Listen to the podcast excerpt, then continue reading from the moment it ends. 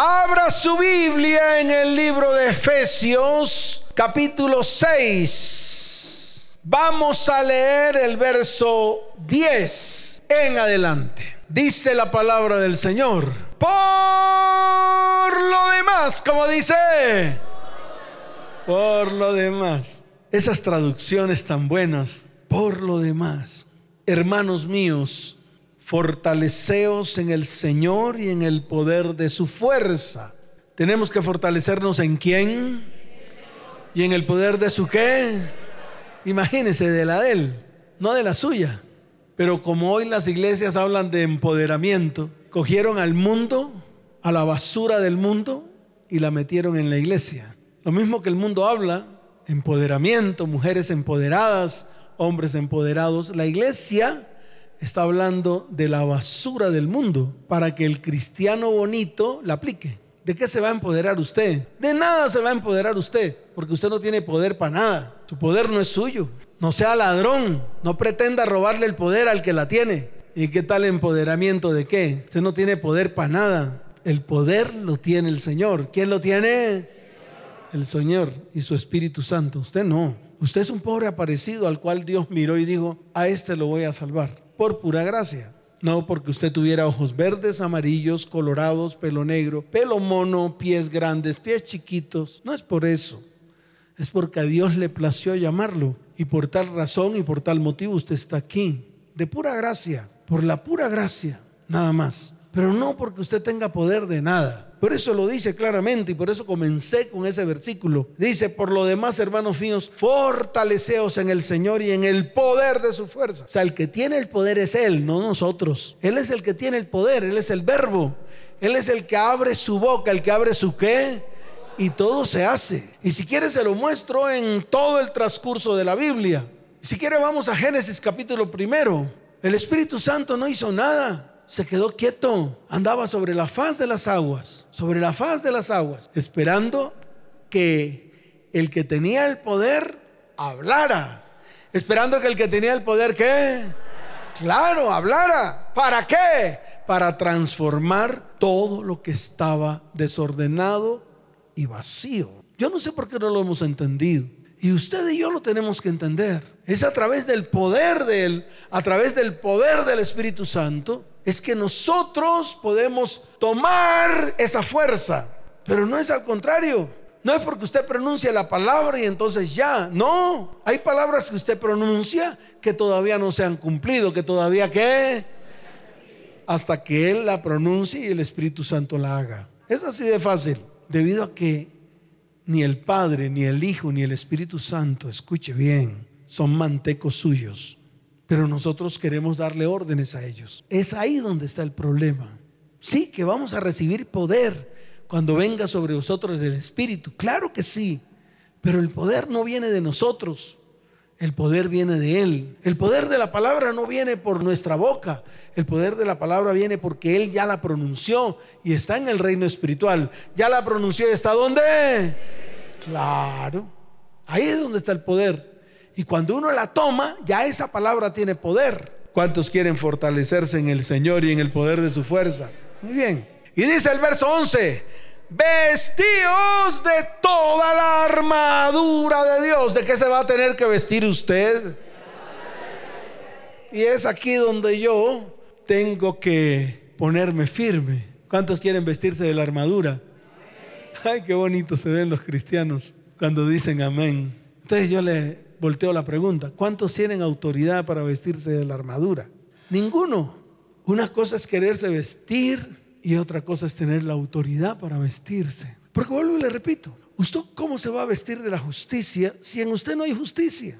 ¿Por qué no lo entendemos? ¿Cómo se va a vestir usted de la verdad si en usted hay puras mentiras? No tenemos autoridad. ¿Cómo podemos nosotros calzarnos el apresto del Evangelio si lo primero que hacemos es pisotear el Evangelio? Y cuando intentamos ponérnoslos, empezamos a inventar una cantidad de palabras que no vienen de la Biblia y la inventamos a nuestro acomodo. Eso es lo que está pasando hoy en día. Entonces, ¿con qué autoridad usted se va a vestir de la armadura de Dios? Entonces, para poderse vestir de la armadura de Dios no era como lo hacíamos antes. Yo me acuerdo en una obra de teatro. ¿En una obra de qué? De teatro. ¡Wow! Y parecíamos wow, qué nota, nos vamos a vestir y nos poníamos un yelmo. ¿Qué nos poníamos?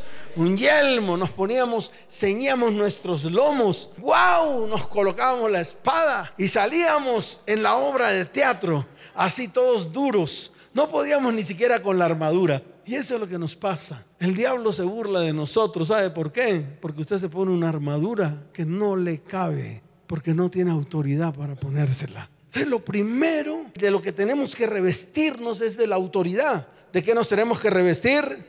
Claro, ¿y quién nos da la autoridad? Si no fue el Señor que está en lo alto, el que le dio la autoridad a su iglesia y nos sentó juntamente con él en los lugares celestiales. ¿Cuántos dicen amén?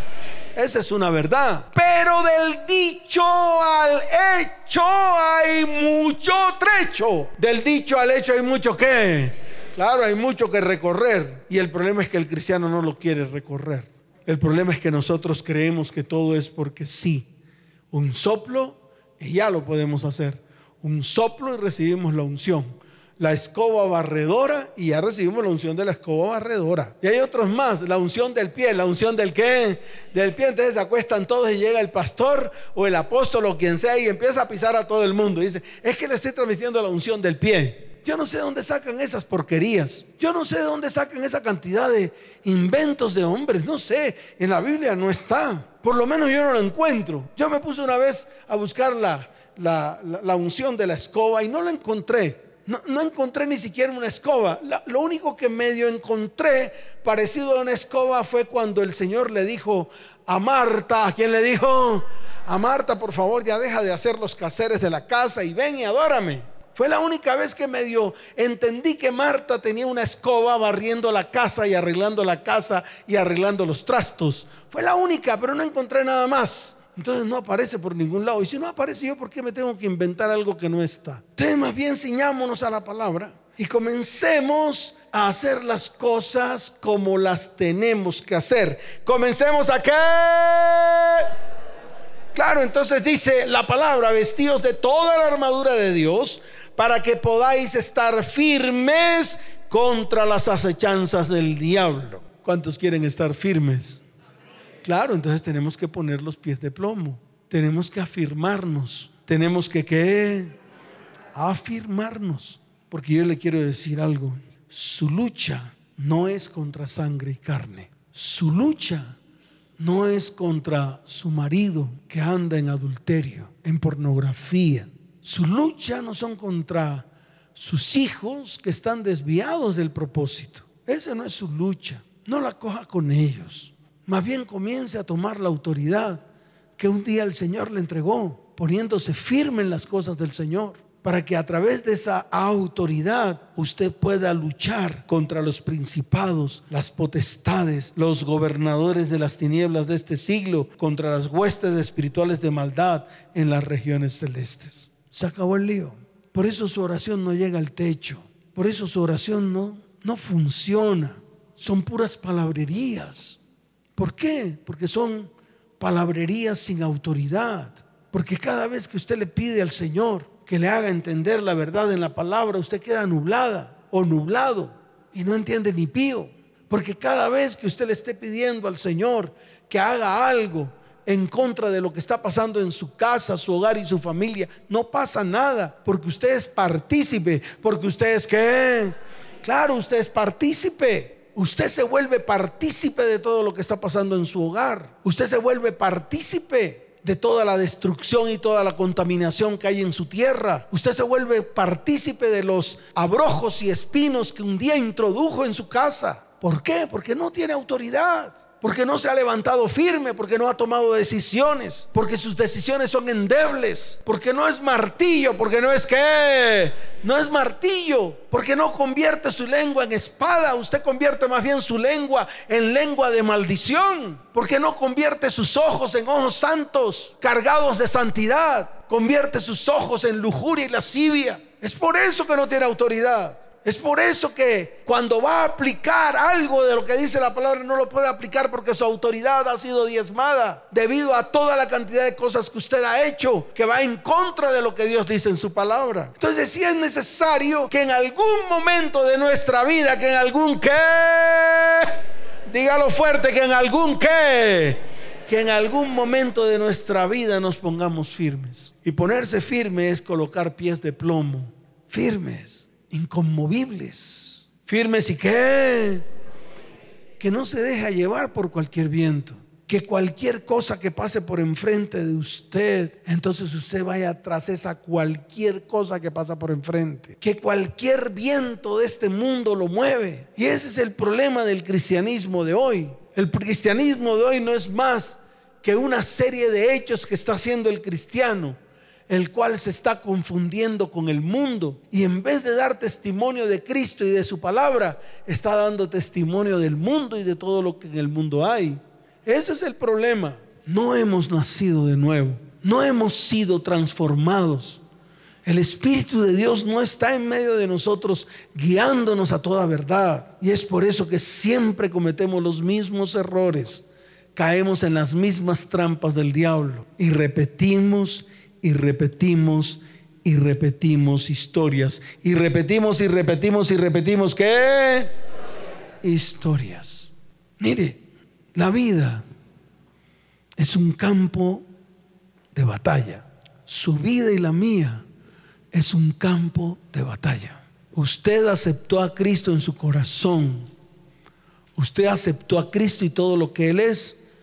Usted convirtió su vida en un campo de batalla dispuesto a librar la batalla todos los días. ¿Cuántos? Todos. No es que diga hoy no, mañana sí, pasado tampoco, ah, vengo el domingo. O el martes, si no llueve. Yo le quiero decir algo. Su vida y la mía es un continuo campo de batalla. Y tú y yo estamos rodeados de oponentes, estamos rodeados de enemigos. Y esos enemigos, te voy a decir algo, aquí entre nos y que nadie se entere.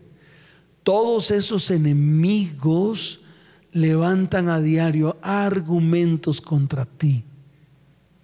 Y en algún momento esos argumentos levantados se vuelven realidad en tu vida. Y es lo que nosotros no hemos entendido. Yo una vez conté la historia de mis andanzas en el mundo. ¿Mis andanzas dónde? En el mundo. Un día me incliné más al mundo que a las cosas de Dios. Todo me estaba yendo bien. Todo me estaba qué? Dígalo fuerte, todo me estaba qué? Yendo bien. Como todo me estaba yendo bien, pues obviamente necesitaba de Dios un poquito. Necesitaba de Dios qué? Un poquito. Por favor, Señor, protégeme protege a mi familia, protege a mis hijos. Mientras tanto, yo voy a ir como la caperucita roja en el mundo a llevar, a recoger fresas al campo. La, la, la, la, la, la, la, la, la, la, la. Eso fue lo que hizo Dina. ¿Quién lo hizo? La hija de Lea, mujer de Jacob. Se asomó al mundo. De pronto no a recoger fresas, de pronto a recoger moritas. Se asomó. ¿Qué hizo? Y llegó el hijo del rey y Suácate la violó. ¿Sabe cuál es la diferencia? Que a usted no la ha violado un rey, sino la ha violado cualquier transmilenista que se le apareció. Esa es la diferencia. Porque este hijo del rey le ofreció de todo a Dina, la que o el que se acostó con usted no le ofreció ni un pedazo de pan. Esa es la diferencia. Y un día yo me asomé al mundo y comencé a hacer lo que se me dio la gana. ¿Qué comencé a hacer? El primer día me asusté. Ay, lo hice. Y fui ante el Señor. ¿Ante quién fui esa noche? Arrepentido. Con cara de cuchiflí. ¿Cómo fui? Claro, puse cara de cuchiflí, así todo santico, así con la coronita. Mm, señor, Señor perdóname, fue un resbalón. Ay, Señor, fue una locura. Con lágrimas de cocodrilo, con lágrimas de qué? ¿Usted sabe por qué le llaman lágrimas de cocodrilo? Porque el cocodrilo se está comiendo a la presa y está llorando. Se está comiendo a la presa y está qué? cocodrilo. Se está comiendo a la presa y le salen lágrimas. No sé si le dolerá la mandíbula. No sé, averígüele usted. Entonces con lágrimas de cocodrilo fui a donde el Señor para que me perdonara. Al día siguiente no pasó nada. Dije, wow, Dios me perdonó. Al otro día no pasó nada. Dije, wow, Dios me perdonó. Al tercer día no me pasó nada. Dije, wow, Dios me perdonó. Al cuarto día dije, como no pasó nada y Dios me perdonó, voy a volverlo a hacer. Y ya la próxima vez que lo volví a hacer, pues obviamente ya no llevaba el mismo sustico. Entonces lo hice con más ganas, lo hice con más que, con más ganas. Esa noche llegué otra vez, Señor, Señor, con cara de cuchiflí lágrimas de cocodrilo. El domingo vine a la iglesia, le pedí perdón al Señor y prediqué, canté alabanzas, dancé. ¿Qué nota? ¿Qué cosas tan terribles? El lunes no pasó nada, el martes tampoco, el miércoles tampoco, no pasó nada. Y pensé que mi vida podía seguir así, a punta de, yo hago lo que se me da la gana, luego voy ante el Señor, el Señor me perdona y como ya me perdonó, puedo seguir haciéndolo. Porque ya me perdona y me perdona otra vez. Entonces me agarro de una palabra que dice, eh, siete veces cae el justo y siete veces Dios lo levanta. Amén por eso. Pero no sabía que para levantarlo a uno siete veces la caída iba a ser terrible. Había un argumento levantado contra mi vida.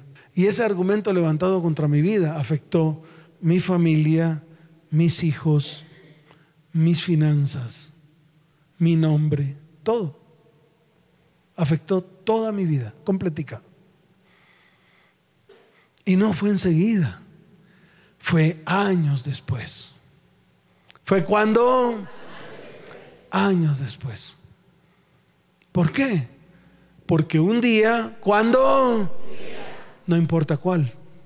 Porque como todo lo que yo estaba haciendo se estaba registrando en el reino espiritual. Debido a que yo tomé la decisión de pasar de carne a espíritu a través de Jesucristo, todo se registraba en el reino espiritual. Entonces Satanás fue delante de Dios y dijo, ¿has visto a tu siervo el calvo Salas? ¿Cómo dijo? No, no, no, no, no, póngase su nombre, porque el mío Ah, se va a poner el mío. Usted me va a señalar a mí cuando usted sabe que hizo lo mismo. Cuando usted sabía en qué estaba y no fue capaz de tomar la decisión de salir de ahí, de ponerse firme y tomar una decisión correcta delante de Dios. Que era lo que yo tenía que hacer. Al final yo tenía que hacer era eso. No era seguir disfrutando del mundo como lo disfrutó Dina, como lo disfrutó quién. ¿Y qué le pasó a Dina? La violaron. Ay, pastor, a mí no me violaron, pero la pasé rico. ¿Y de qué te sirvió? Yo te pregunto. Yo le pregunto a los varones, ¿de qué les sirvió a ustedes cometer tanta fornicación hoy? ¿Por qué no hacemos remembranza? A ver, vayamos a esos momentos y ahora venga al, presente y pregúntese, ¿de qué me sirvió? Y usted va a tomar la misma conclusión o va a, a ejecutar la misma conclusión que yo estoy ejecutando. No me sirvió para nada. Entonces eso es lo que tenemos que hacer. Como no somos carnales, sino que somos espirituales, antes de hacer un acto de la carne, proyecto mi vida de aquí al futuro y lo coloco delante de Dios para que el mismo Dios te diga qué te va a pasar en el futuro. ¿Cuándo? No sé. No es de mi competencia saber cuándo va a levantarse el argumento. Pero sí es de mi competencia como pastor decirles a ustedes que siempre se levantará un argumento cada vez que usted está en contra de lo que Dios dice en su palabra. Se acabó el lío. A esto usted no le puede poner ni coma ni punto y coma. Tiene que ponerle un punto. A esto usted no le pone unos paréntesis. Sí, solo sí. No. Usted no puede condicionar lo que Dios dice en su palabra. Usted no puede decirle a Dios, Señor, yo robé porque estaba en una situación penosa, Dios no le va a decir, tranquilo, mijito, no se preocupe. El diablo va delante de Dios y le va a decir a Dios, ese no es tu siervo, pues acabó de robar. Dios le dice, quítale todo lo que tiene, pero no lo mates. Años después, usted está ahorcado. Y vieron del Calvo Salas, el pastor, pastor, ¿por qué estoy hasta aquí arruinado. Entonces llega el pastor y empieza a discernir, a ver, ¿por qué será? ¿Por qué será? Cuando usted sabe por qué. Pero como aceptamos a Cristo en nuestro corazón, entonces las cosas viejas pasaron. Y el problema es que ninguna cosa vieja ha pasado, porque seguimos en las mismas. Entonces, ¿de qué me habla usted a mí de que la palabra dice las cosas viejas pasaron? Si ninguna pasó, todas están vivitas en su vida, todas están vivitas en su corazón, todas. Hoy vino una señora, no sé si estará aquí, una viejita, 55 años, ¿cuántos años? Parece de 90. ¿Parece de cuánto? Pastor cuando tenía 11 años. ¿Cuántos años? Llegó un hombre y me violó. Y empezó a llorar. Y entonces le dije yo, y desde ahí comenzó la hecatombe en tu vida. ¿Cómo sabe, pastor? ¿Qué debo hacer, pastor? Entonces le dije, aplicar el Evangelio. Perdona al hombre que te violó cuando tenías 11 años. Ya, podemos tomar varias decisiones. Uno puede ir a donde está el hombre, verlo de lejos, mirarlo y esperar que se acerque. Cuando se acerque, le corta la cabeza. Esa es una. Ay, pastor, no me gusta. Estoy poniéndole una opción a usted. Usted verá si la aplica o no. Esa es una. Pastor, yo no haría eso. Y entonces, ¿por qué tiene tanto odio en su corazón? Si es lo mismo. Es lo mismo. Es lo mismo cortarle la cabeza, matarlo, que tener el odio en su corazón. ¿Cuál es la diferencia? Dígame. Usted dígamelo a mí. ¿Cuál es la diferencia entre tener odio en su corazón por lo que le hicieron y cortarle la cabeza al hombre que la violó? Entonces, ¿a quién le hablo? Si no le digo la verdad a ustedes, ¿a quién se las digo? Dígame usted a mí, iglesia. La otra opción es después de tantos años, imagínate una mujer de 55, 44 años después, ir ante un juez o poner la demanda. Cuando tenía 11 años te lo vi, no me lo veas, me violó. ¿Qué le va a decir el fiscal o qué le van a decir allá? Demasiado tarde. Esa es la segunda opción. La tercera, perdonar. ¿La tercera qué? Claro, la tercera, hacer lo que hay que hacer. La tercera, hacer lo que qué. En lo natural, pues es más fácil cortarle la cabeza al man. ¿Sí o no?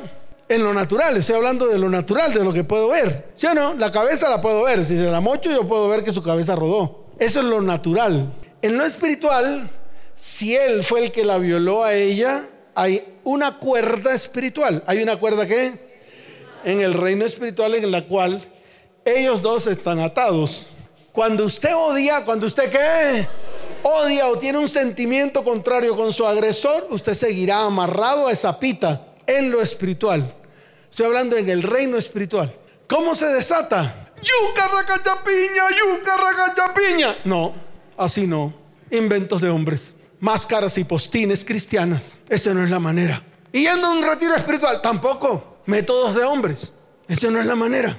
La manera es que ella lo perdone a él que si lo ve, si lo que, que si lo ve, no, no te acerques, ahí de lejitos, párate tú también, estiren la pita, que si lo ve, no haya nada en el corazón de ella. ¿Por qué? Porque lo perdonó, porque lo puede mirar, porque el perdón tiene que ser genuino. El perdón no es una decisión emocional, no es una decisión de corazón, es una decisión espiritual. ¿Es una decisión qué? Y cuando eso ocurre, lo que pasa en el reino espiritual es que se qué? se desliga, ¿se qué? Se desliga ella de su oponente y ella queda libre y lo deja libre a él. Se acabó el lío. Entonces no habrá más argumentos ni sobre ella por la falta de perdón, ni sobre él por lo que cometió. Esa es la guerra espiritual. Jesús combatió al diablo no porque fuese Jesús, sino porque nunca obedeció lo que el diablo le dijo que hiciera. Porque nunca obedeció lo que qué. Se acabó el lío, por eso fue que lo derrotó. Porque nunca le dio el lado para que el Satanás le quitara la autoridad, porque él ya la tenía. ¿Qué quiere decir eso? Que usted no tiene que discutir ni pelear contra carne y sangre, porque su lucha no es carnal. Su lucha es espiritual. Su lucha es que Dígalo fuerte, ¿cómo es su lucha? Espiritual. Todo lo que quiera combatir en su vida, todo lo que usted quiera hacer, todo el destino que le quiera dar a su vida, que quiera colocar delante del Señor, peleelo en el reino espiritual. ¿Cómo lo va a pelear? Y se acabó el lío. Comience a tomar autoridad. Vístase de las armas de luz. Vístase de qué? Claro, de las armas de luz. Se las voy a mostrar. Está en el libro de Segunda de Corintios. Está en el libro de qué? Segunda de Corintios capítulo 10, desde el verso 3. Pues aunque andamos en la carne, no militamos según la carne. Porque las armas de nuestra milicia no son carnales, no son qué, sino poderosas en Dios para la destrucción de qué.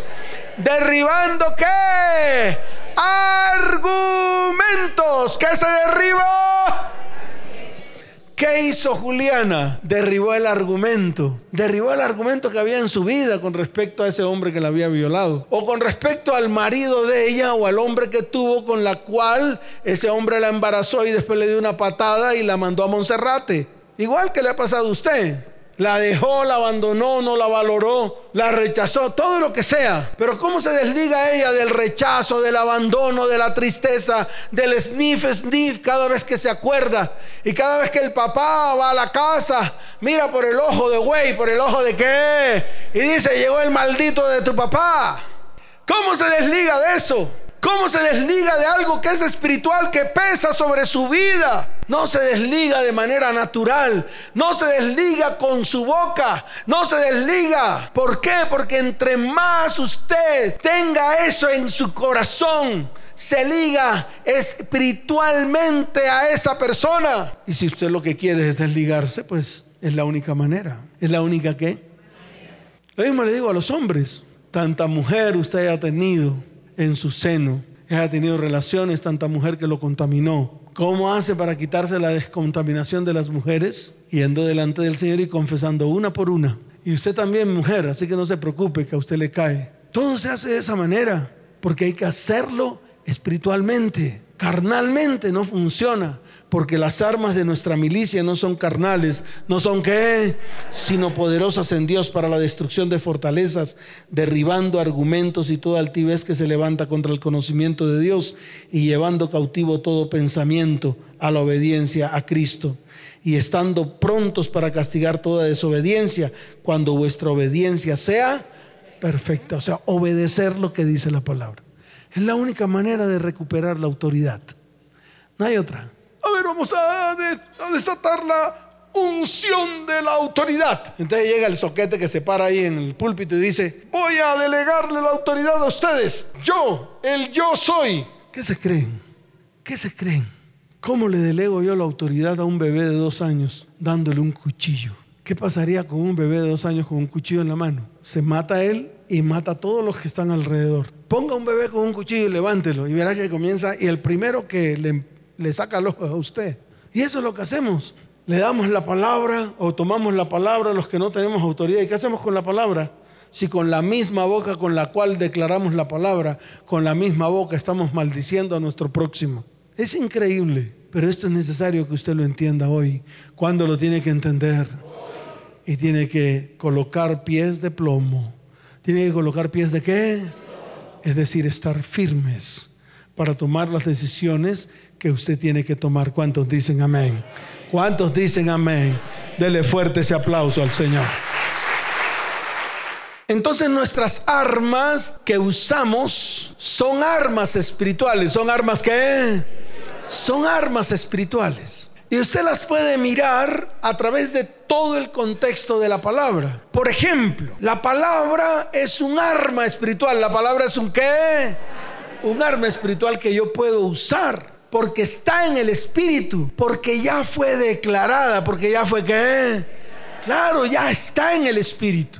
Un profeta o el mismo Señor o el mismo Dios cuando le habló a los hombres mandó a que la declararan. Por lo tanto, si está en el Espíritu la palabra, yo la puedo tomar del reino espiritual y aplicarla en mi vida. ¿Aplicarla dónde? Claro, en mi vida. O en cualquier situación que se me presente. Por ejemplo, la sangre de Jesús. ¿La sangre de quién? La sangre de Jesús es un arma espiritual poderosa. Limpia pecados, rompe maldiciones. ¿Qué hace la sangre? Revienta iniquidades. ¿Qué hace la sangre? ¿No le parece poderosa? ¿Por qué? Porque está en el reino espiritual y rompe, destruye, acaba todo lo que en el reino espiritual está que no pertenece a Dios. Increíble. Y puedo mencionarle muchas armas espirituales que usted puede usar, pero para que la pueda usar es necesario tener autoridad. ¿Es necesario qué? Para que la pueda usar es necesario qué? Tener autoridad. ¿Cómo recupero la autoridad si ya un día Cristo me la entregó? Eso está escrito. Ya lo declaramos, ya lo dijimos al comienzo. Dijimos, el Señor entregó la autoridad a su iglesia para derribar todas las fortalezas del diablo. Eh, y es más, ni siquiera el poder de las armas del diablo, porque el diablo no tiene poder. Él es astuto y siempre utiliza la misma estrategia para destruir.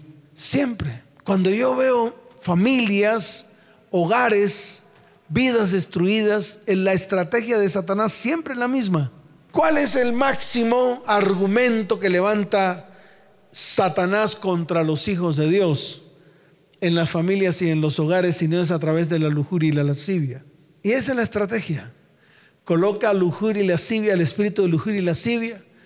Esto nos lleva a la fornicación, nos lleva al adulterio y se destruye la familia.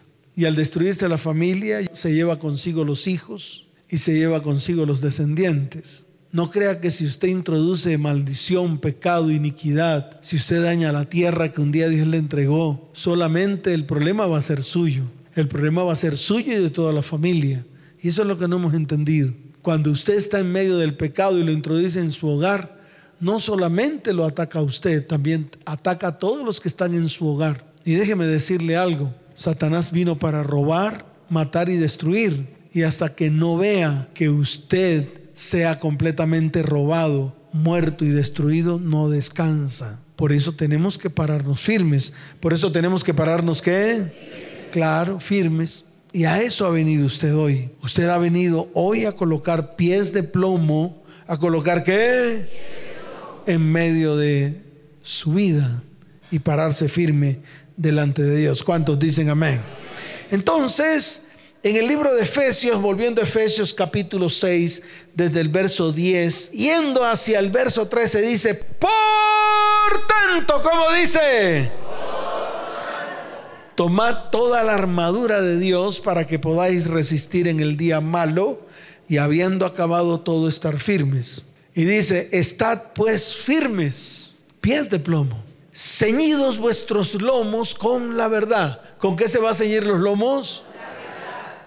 para poder colocar la verdad en su vida, primero tiene que desechar la mentira. El mismo apóstol lo dijo, desechando toda mentira. Entonces usted no podrá ceñir sus lomos con la verdad si su vida es una vida llena de mentiras. Así de fácil. ¿Y quién es la verdad?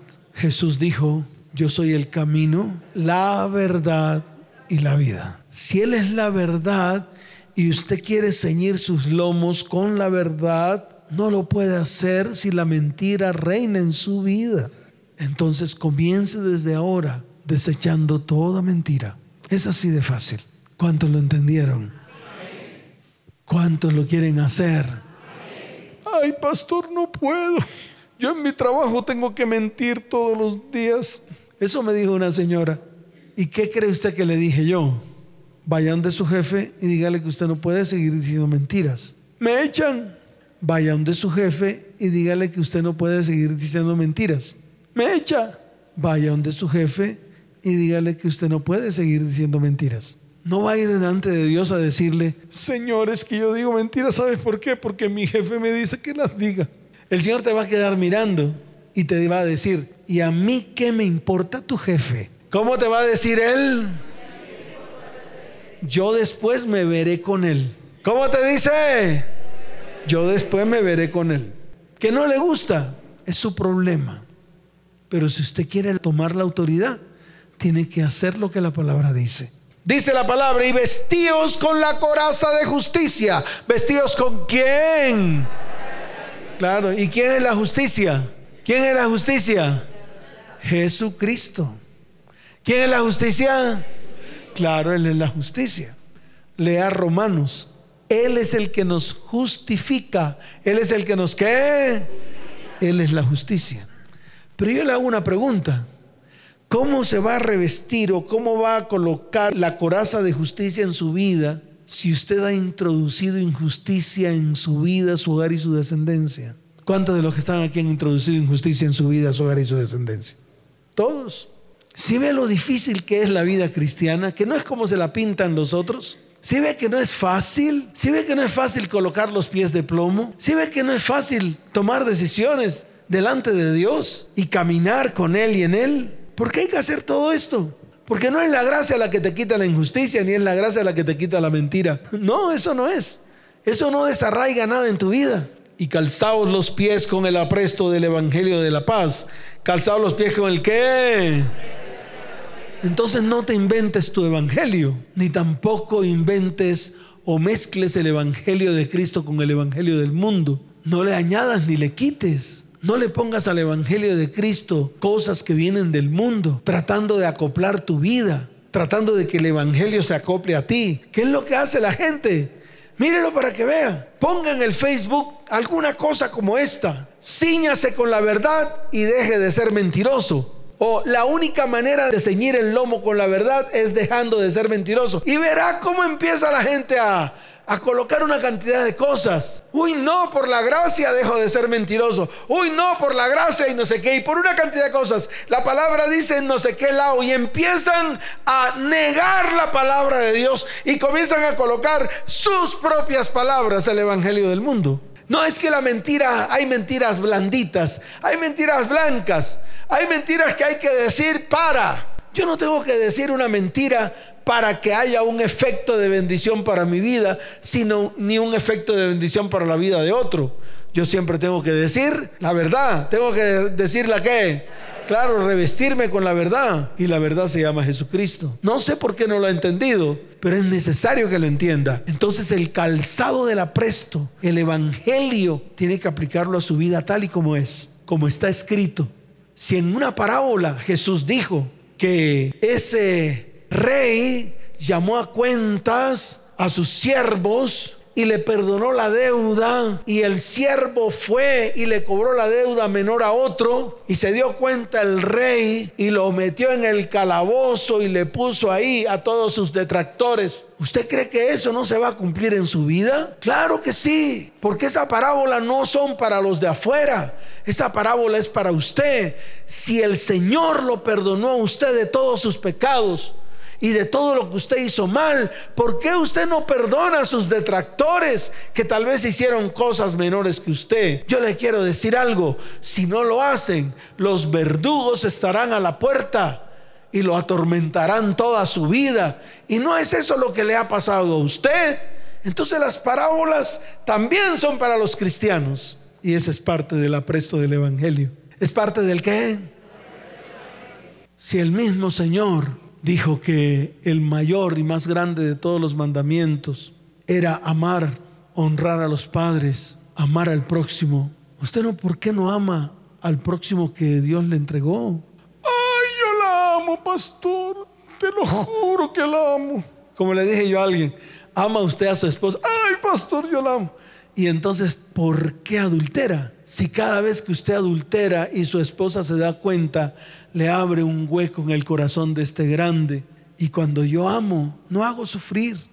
Cuando yo amo, no daño. Entonces usted es un mentiroso. ¿Por qué dice usted que ama a sus hijos? Si lo primero que hace es abandonar a su esposa, mamá de sus hijos, y pasa en los tiempos y usted ya ni se acuerda de que tiene hijos, y un día los tomó en sus brazos diciéndole que los amaba, mentiroso es usted. Sobre todo tomad el escudo de la fe, tomad qué.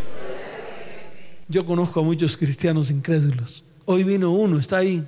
El Señor le dijo, tienes que hacer esto. Y él dijo, todo rondo, yo no creo que me escuche.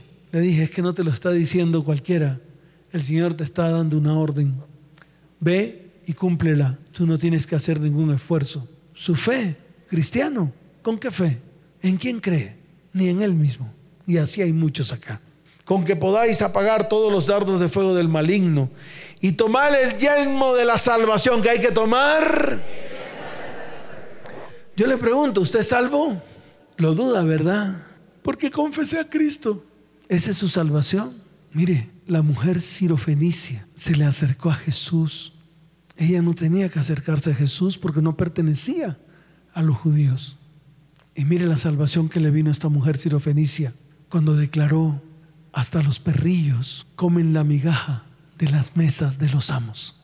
Y Jesús le dijo, mujer, tu fe te ha salvado. Ve porque tu hija acabó de ser libre de ese espíritu inmundo.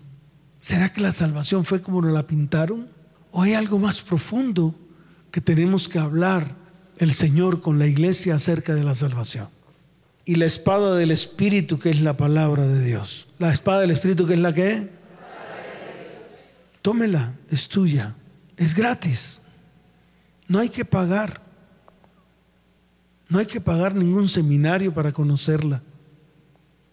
No hay que ir a cursos teológicos para conocerla. No hay que hacer nada de eso. Si lo quiere hacer, hágalo, no hay problema. Pero que esa no sea la base suya, que no sea la base de su cristianismo.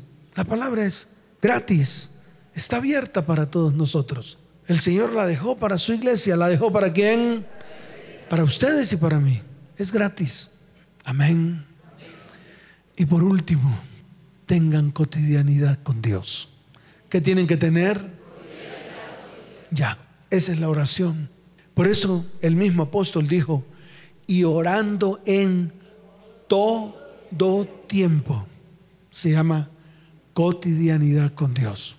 Que Dios sea un Dios cotidiano para su vida, para su hogar y para su descendencia. ¿Cuántos dicen amén? ¿Aprendieron? Dele fuerte ese aplauso al Señor. Colóquese en pie. Quiero seguirles enseñando los martes. Quiero que usted se siga preparando en el Espíritu. Y quiero que usted conozca más verdades bíblicas. Pero escuche para qué. No para que se vuelva sabio y se empoje. No para que se vuelva el duro de la creación o el gran yo soy porque ese es el problema de muchos que aprenden la palabra. Es para que usted la aplique en su vida, para que usted qué? Se acabó el lío. La armadura de Dios, aplíquela en su vida. Yo le insto para que usted se ponga firme y aplique la armadura en su vida a diario. ¿Y cómo lo hace? No hay pasos. Solamente tome la decisión. ¿Qué tiene que hacer? Levante su mano derecha y dígale, Señor, Hoy coloco en mis pies plomo, diga plomo, para estar firme. Hoy quiero afirmarme. Hoy anhelo estar firmes, ceñidos mis lomos, mis lomos con la verdad. Por lo tanto, desecho toda mentira de mi vida, de mi hogar y de mi descendencia.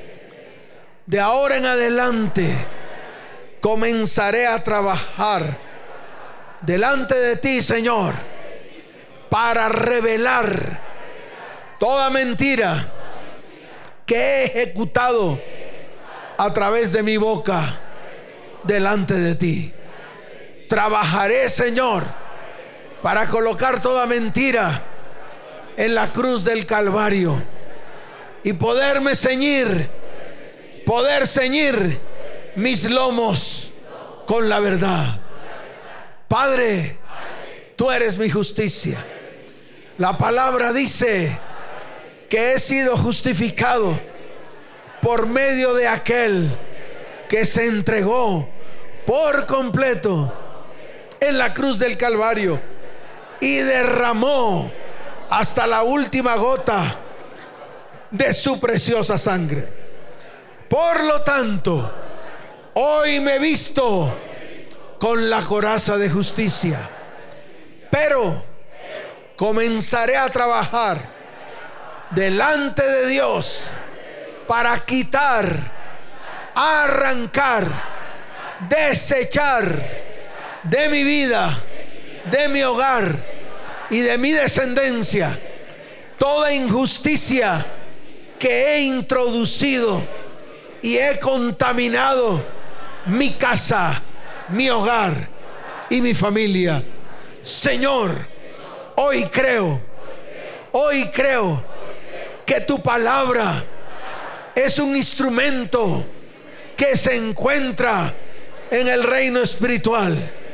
Porque un día tú la declaraste con tu propia boca o enviaste a hombres y a mujeres a que la declararan con su boca. Por lo tanto, por lo tanto, diga, por lo tanto, tu palabra se hace viva en mi vida porque está en el Espíritu y hoy la tomo y hoy creo lo que tú me has dicho a través de tu palabra. Hoy creo en tus promesas. Hoy creo que tú me has dicho que yo, yo, hoy soy bendecido, soy próspero, soy sano por medio de aquel que en la cruz del Calvario llevó mi ruina, llevó mi escasez, llevó mi enfermedad, llevó mi dolor. Señor, puestos los ojos en Jesús, el autor y consumador de la fe. Hoy aparto mi vista, aparto mi mirada de cualquier cosa del mundo o de los hombres y coloco mi mirada en el autor y consumador de la fe.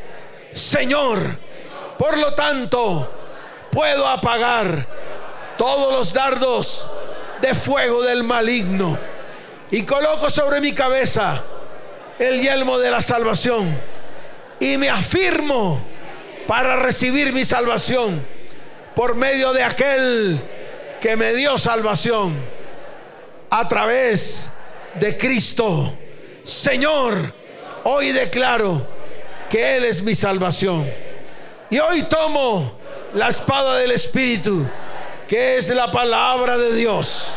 Señor, tomaré tu palabra, tomaré tus promesas, las pondré por obra y serán espada de dos filos en mi boca para derribar toda acechanza del diablo. Y el diablo saldrá huyendo en el nombre de Jesús. Señor, mis tiempos de cotidianidad contigo estarán en mis frontales, en mis frontales. Levante su mano al cielo y dígale, Señor, gracias. Este es mi tiempo. Hoy coloco pies de plomo para estar firme delante de ti. Gracias, Señor. En el nombre de Jesús. Amén. Y amén. Dele fuerte ese aplauso.